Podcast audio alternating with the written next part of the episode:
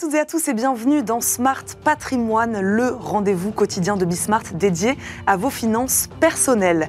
Au sommaire de cette édition et comme tous les mardis, zoom sur les placements alternatifs dans patrimoine thématique et un focus aujourd'hui sur le vin qui séduit de plus en plus les investisseurs.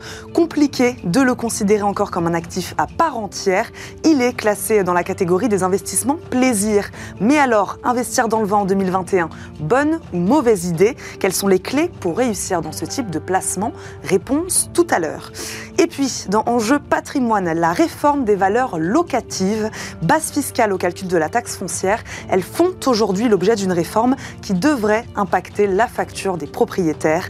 Dans un instant, nous recevrons une avocate spécialiste des questions immobilières et le co-auteur du rapport sur la réforme des valeurs locatives de l'Institut de politique publique. Ils nous expliqueront l'intérêt d'une telle réforme et ce qu'elle prévoit exactement.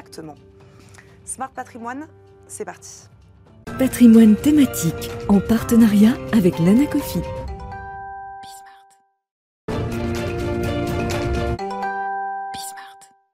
D'abord, comme tous les mardis, zoom sur ces placements alternatifs dans patrimoine thématique. Comme le vin, le Covid-19 a déjà convaincu un certain nombre d'investisseurs de diversifier davantage leurs investissements en se tournant vers les actifs réels, l'or, par exemple. D'autres, plus audacieux, ont été encore plus loin et se sont tournés vers le vin. Notre invité va nous aider aujourd'hui à mieux comprendre ce que signifie investir dans le vin en termes de risque, de rendement aussi.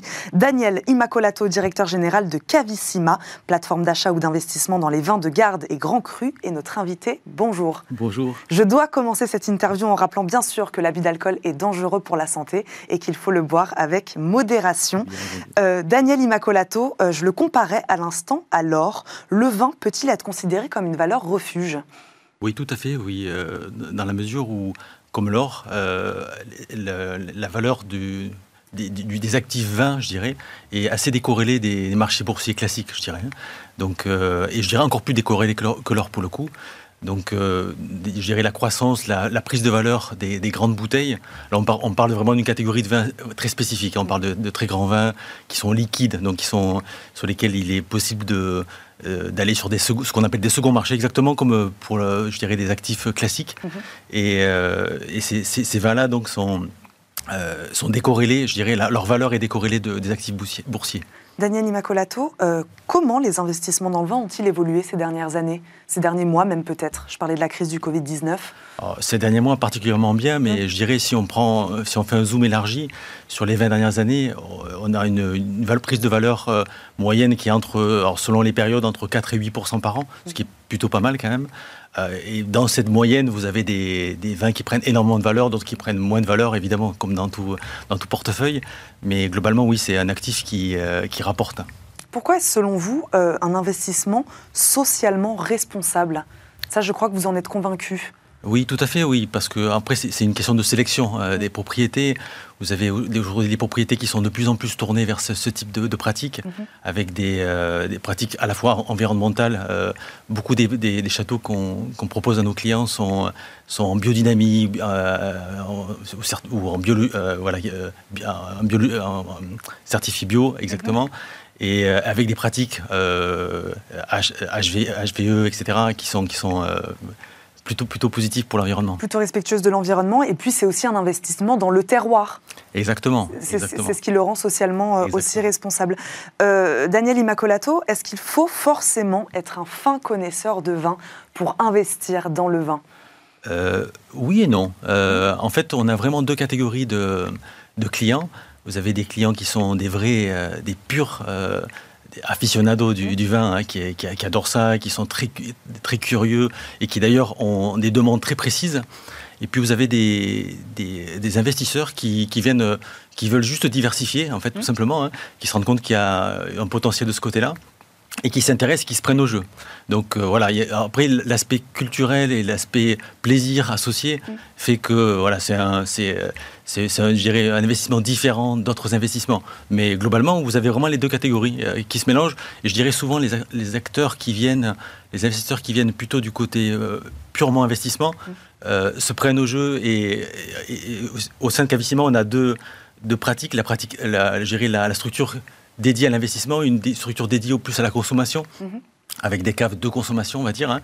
Euh, et, et, souvent, la plupart du temps, les, acteurs, euh, les investisseurs qui viennent pour le côté investissement vont basculer et créer une cave pour plaisir, en fait. Hein. Ils se prennent au jeu. Il y a quand même cette partie, euh, cette partie plaisir. Année, région, que faut-il regarder alors quand on investit dans le vin? En fait, notre, notre job, c'est de proposer aux clients mmh. des, des, caves qui soient le plus logiques, les plus, les plus cohérentes possibles et qui aient le maximum de potentiel en termes de valorisation. Donc quels sont vos critères alors de sélection? Donc on va, on va mélanger différents profils de vins, on va mhm. aller euh, chercher des primeurs. Euh, euh, les primeurs, vous savez, c'est des vins qui ne sont pas encore en bouteille, hein, notamment évidemment à Bordeaux, et qui, donc, qui sont au prix le plus bas historique possible, je dirais. Hein. Donc c'est effectivement un champ qui nous intéresse. Euh, mais on essaie aussi de mettre des vins livres, ce qu'on appelle des vins livrables, donc des vins de millésime ultérieurs, mhm. euh, sur des millésimes qui sont intéressants, qui, euh, sur lesquels il y a un potentiel de valeur, une réserve de valeur dans le prix. Et on va aussi chercher des vins, et, ces, ces, vins livrables, on va les chercher sur des vins français, bordelais, bourguignon, du Rhône, enfin de peu partout. Des vins étrangers aussi Et aussi des vins étrangers. De quel pays euh, on, va, bah, on, se focalise que sur des très très grands vins. Donc on va mhm. avoir des, grands Italiens, on va avoir des, quelques grands Espagnols, Californiens, vins d'Amérique du Sud, euh, d'Australie, voilà, dans des, différentes régions du monde. Vous disiez tout à l'heure, euh, Daniel Immacolato, que c'était un actif très liquide.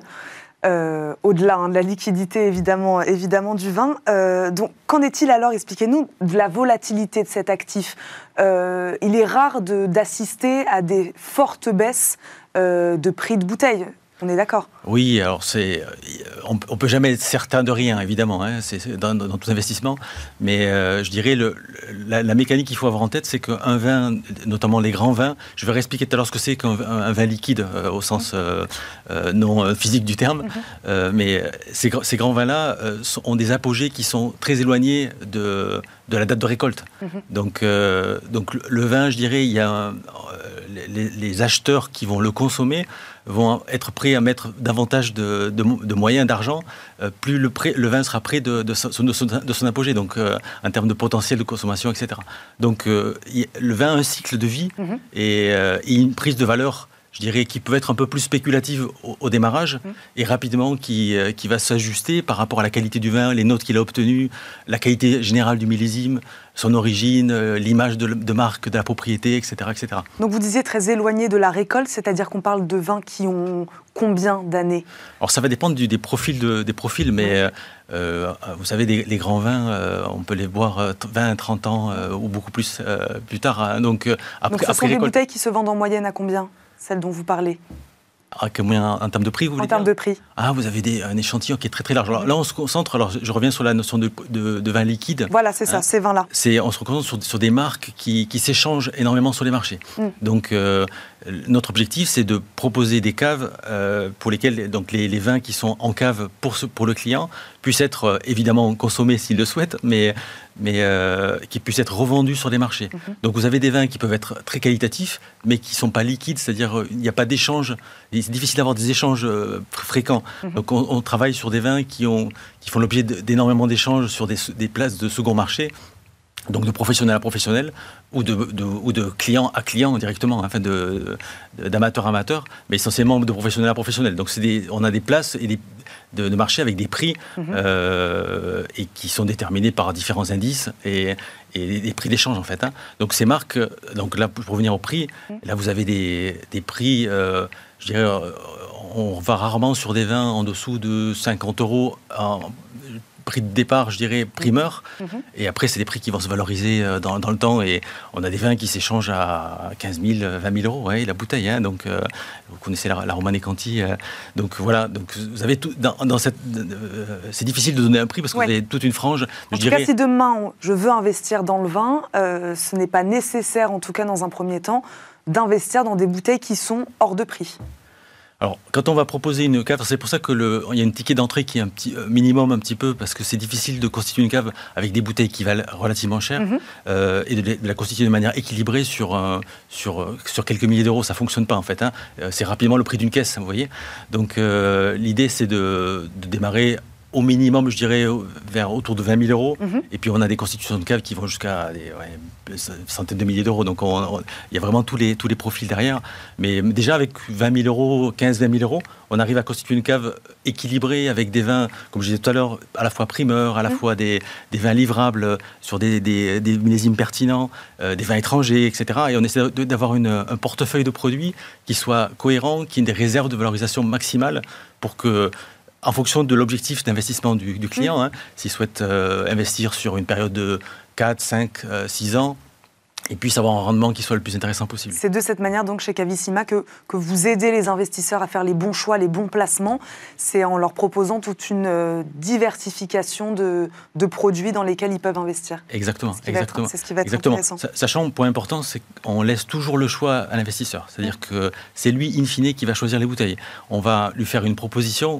Évidemment, on a une connaissance de- des marchés, on suit ça en Mhm. permanence, c'est notre métier. hein. Mhm. Donc, euh, donc voilà, et euh, donc ça c'est un aspect important. Mais après, in fine, on va lui faire des, des propositions. On va toujours lui proposer, une- je dirais, si un investisseur, un investisseur souhaite, euh, je ne sais pas. Euh, investir euh, 20 000 euros, 30 000 euros dans une cave, Mhm. on va lui proposer beaucoup plus que ça pour qu'il puisse opérer des choix. Et, et voilà, c'est- sa cave à la fin, donc c'est important pour nous qu'il le fasse. Il nous reste une petite minute, Daniel Immacolato. On n'a pas parlé du Livex. Euh, pour investir dans le vin, euh, est-ce qu'il faut forcément passer euh, par le Livex pour investir? Peut-être que sûrement que vous allez me dire non, que c'est pas forcément nécessaire. En tout cas, quels seraient les avantages de passer par le Livex pour investir Non, dans le, le, vin? le LiveX, en fait, c'est un, un outil. Mm. Euh, c'est un outil d'échange et qui est, qui est pertinent, euh, qu'on suit, Mm. parce que ça nous donne des informations Mm. sur les, les prix d'échange des vins. Mhm. Donc ça, c'est un outil. Alors, beaucoup de, de, de- de clients euh, le suivent. Et c'est très bien, Mm. euh, pour être avertis un petit peu sur les prix, les prix d'échange, etc. Ça leur donne une bonne indication. Ça Les données sont fiables? Les données sont relativement fiables. Après, le- la difficulté, c'est que comme ce sont des données d'échange instantané, s'il y a un échange qui s'est fait sur, une, sur euh, quelques bouteilles euh, hors marché, je dirais, ça, ça peut euh, tordre un petit peu le, le prix. Donc, celle-là, il faut avoir un petit peu un regard de professionnel. Donc, euh, voilà. Donc, c'est- un aspect important. Donc, c'est c'est un, outil- c'est un outil utile, très utile. Merci beaucoup, euh, Daniel Immacolato, d'avoir répondu à nos questions. Vous vouliez rajouter quelque Oui, chose? je- rajouter quelque chose. Pour les investisseurs, Mm. euh, une chose très importante, c'est Mhm. que euh, comme c'est un investissement attractif, le vin, Mm. vous avez des acteurs qui sont plus ou moins, euh, euh, je dirais, clairs sur ce secteur-là. Donc euh, il y a des structures qui sont euh, agréées AMF, c'est le cas de Cavissima, évidemment. Donc il y a une garantie derrière. Voilà, c'est important d'être certain, de ne pas se faire piéger parce qu'il y a, il y a quelques acteurs un petit peu qui essaient de profiter de, de cette vague-là et qui sont, euh, qui sont pas très honnêtes. Donc voilà, soyez, soyez vigilants. Merci beaucoup pour ce conseil. Merci Daniel Immacolato. Je rappelle, vous êtes directeur général de Cavissima. Merci, Merci d'avoir répondu à nos questions. Tout de suite, c'est Enjeu patrimoine. C'est parti pour Enjeu patrimoine où nous répondons chaque jour à une grande question liée à la gestion de votre patrimoine. Aujourd'hui, quel impact pourrait avoir la réforme des valeurs locatives?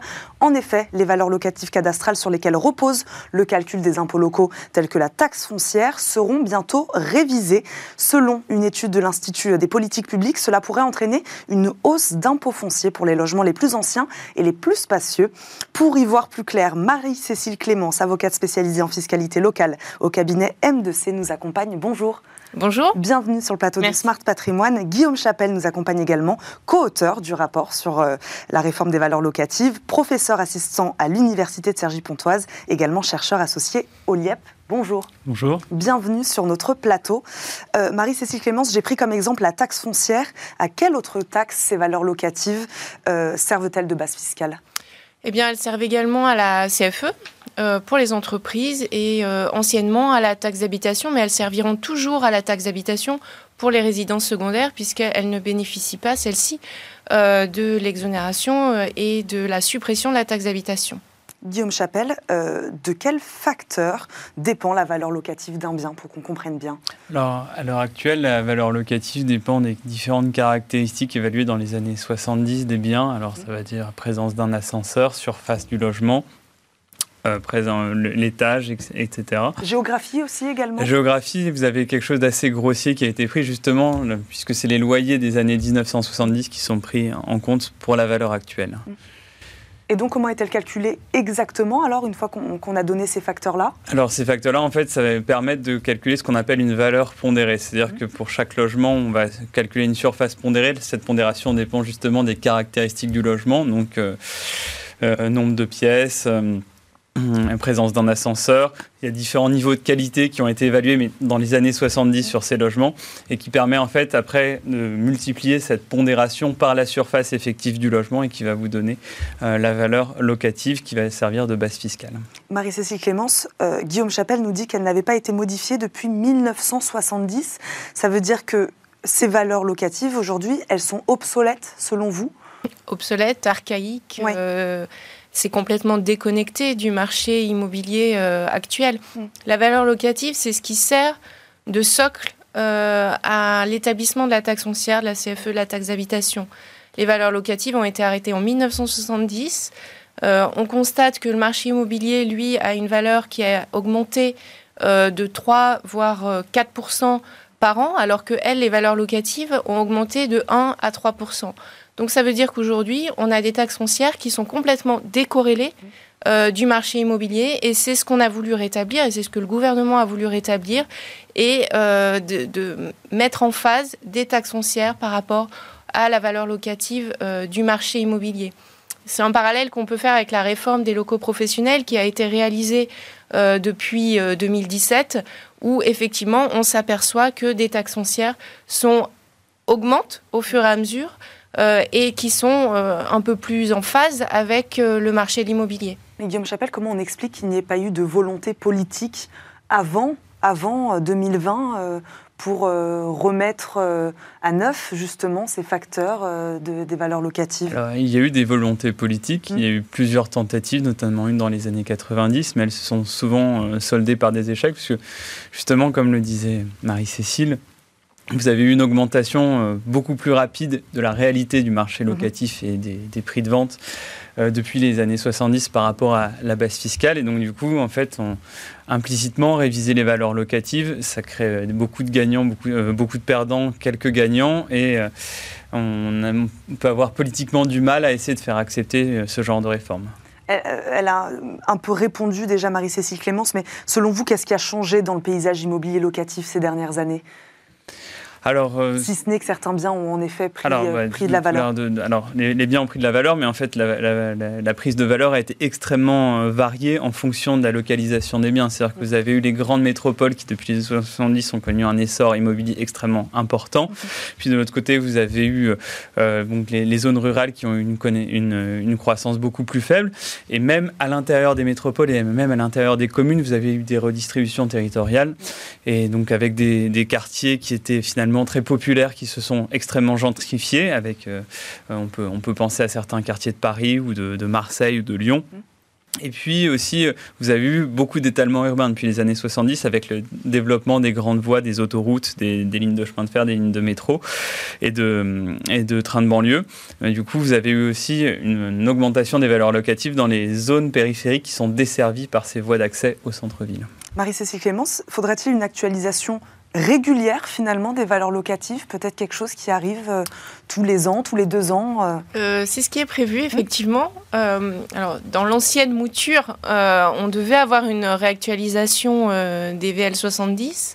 on constate que c'est un réel échec. Mhm. Aujourd'hui, c'est ce qui est prévu. D'ailleurs, à travers la, la, nouvelle plateforme mise en place sur le site de impôt.gouv, où chaque année, les propriétaires bailleurs auront l'obligation de déclarer les loyers. Euh, et donc, cette déclaration de loyer devrait euh, servir pour la première fois à l'établissement de ces nouveaux tarifs par secteur et par catégorie de logement, mhm.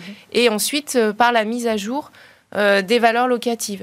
Donc ça veut dire que chaque propriétaire bailleur devra jouer le jeu. Alors quand on est propriétaire bailleur d'un seul local, ça va être facile, mais je pense aux offices HLM. Mhm. Euh, et aux offices habitat qui, eux, ont des milliers de biens. Euh, ça va être assez lourd, mais pour autant, il va falloir qu'ils jouent le jeu pour qu'on ait un réel marché locatif et des tarifs euh, qui sont corrélés avec le marché immobilier. Marie-Cécile Clémence, que dit cette réforme justement sur les logements sociaux, sur la question du logement social? Vous parliez tout à l'heure des HLM. Eh bien, la réforme, enfin, elle dit rien de concret en fait sur les HLM. Aujourd'hui, les HLM bénéficient quand même des exonérations de taxes foncières, donc ça, ça ne bouge pas.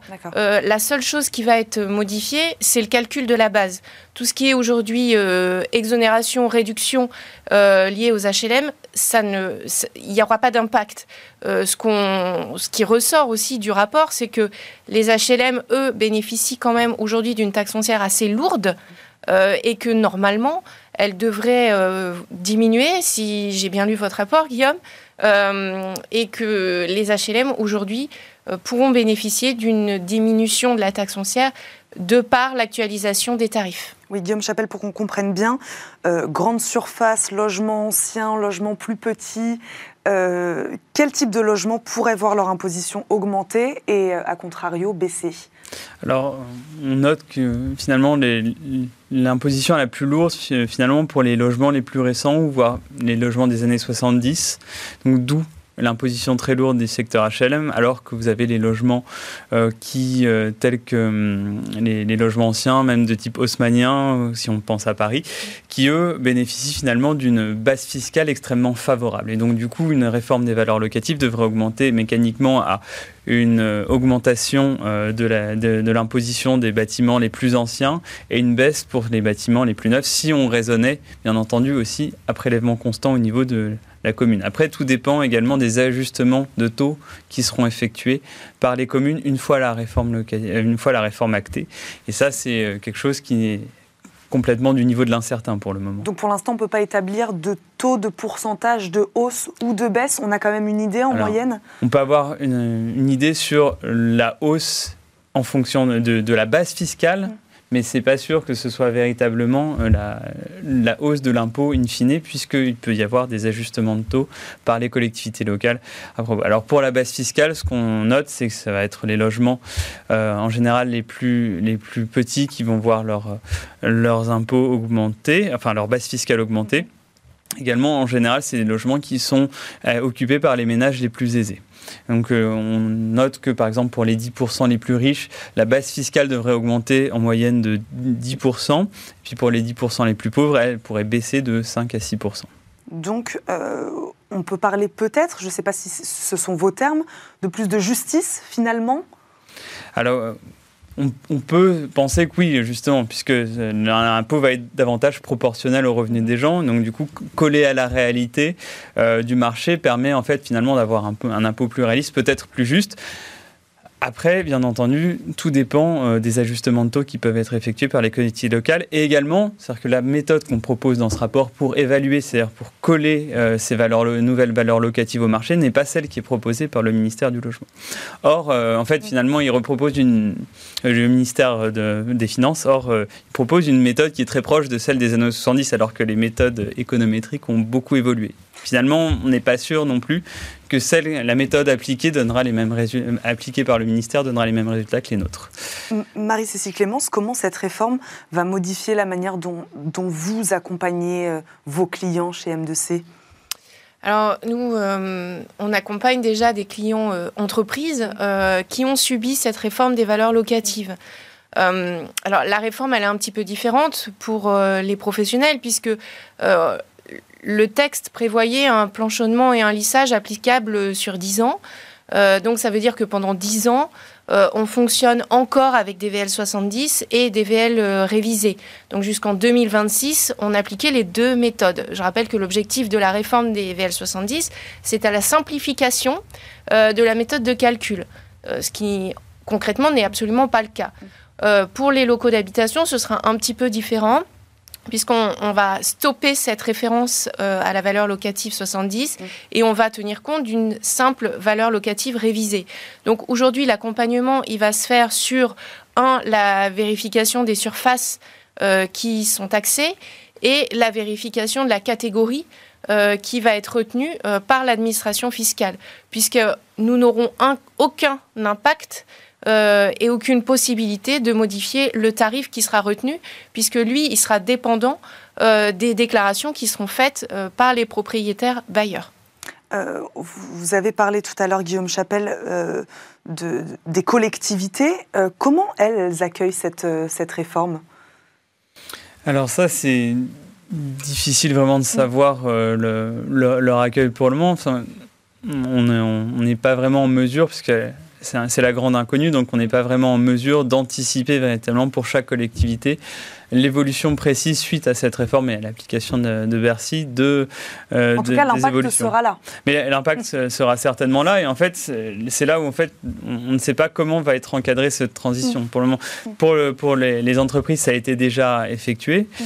mais pour euh, pour les locaux d'habitation, sait pas si on sera sur un, système mixte pendant quelques années avec une période de transition ou si la transition sera brutale. Et si la transition est brutale, si c'est à fiscalité constante, c'est en forçant les collectivités locales à ajuster leur taux, donc celles qui auront vu leur base fiscale augmenter fortement, si on les forcera à baisser leur taux et vice-versa pour, pour les autres.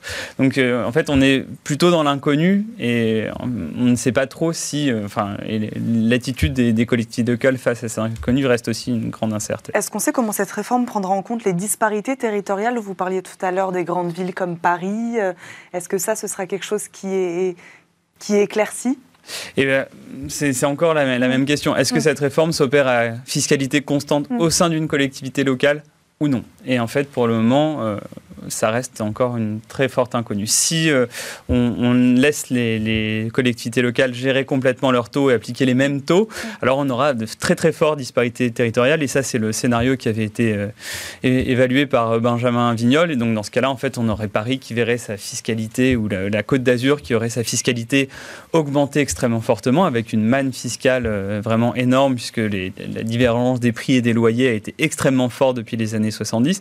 Si on force finalement les collectivités collectivités locales à fonctionner à collecte constante, bah, du coup, Paris et la Côte d'Azur seraient obligés de baisser euh, très très fortement leur taux pour en fait euh, ne pas augmenter la pression fiscale sur les contribuables locaux. Marie-Cécile Clémence, euh, cette réforme elle va dans le bon sens alors? Ça dépend pour qui? pour les propriétaires, je ne suis pas certaine. Je ne vais pas vous annoncer aujourd'hui qu'il va y avoir des baisses d'imposition. Mmh. je pense que c'est faux. Euh, pour les collectivités locales, euh, oui, ça va dans le bon sens parce qu'aujourd'hui, euh, il y a une perte de recettes fiscales pour les collectivités. alors, si on reprend un petit peu les méthodes de calcul, il y a une strate supplémentaire qui va s'ajouter puisqu'on va avoir la, valeur locative cadastrale, le taux, mais il y a un coefficient de neutralisation qui va viser à, à neutraliser en fait l'impact fiscal de cette réforme euh, tant pour les collectivités locales que pour certains propriétaires. Donc ça veut dire que aujourd'hui, les ressources fiscales liées à cette réforme, euh, normalement, devraient être à budget constant pour les collectivités. Euh, donc l'objectif de la réforme, si ce n'est simplifié et collé au, marché immobilier actuel, oui, il est là, mais aujourd'hui, on n'est pas capable de, de réellement pressentir ce que ça va donner en termes de chiffres. On va s'arrêter là-dessus. Merci beaucoup à tous les deux de nous avoir accompagnés aujourd'hui pour ce débat. Merci à vous de nous avoir suivis. Rendez-vous demain pour un nouveau numéro de Smart Patrimoine. Très bonne journée à tous sur Bismart.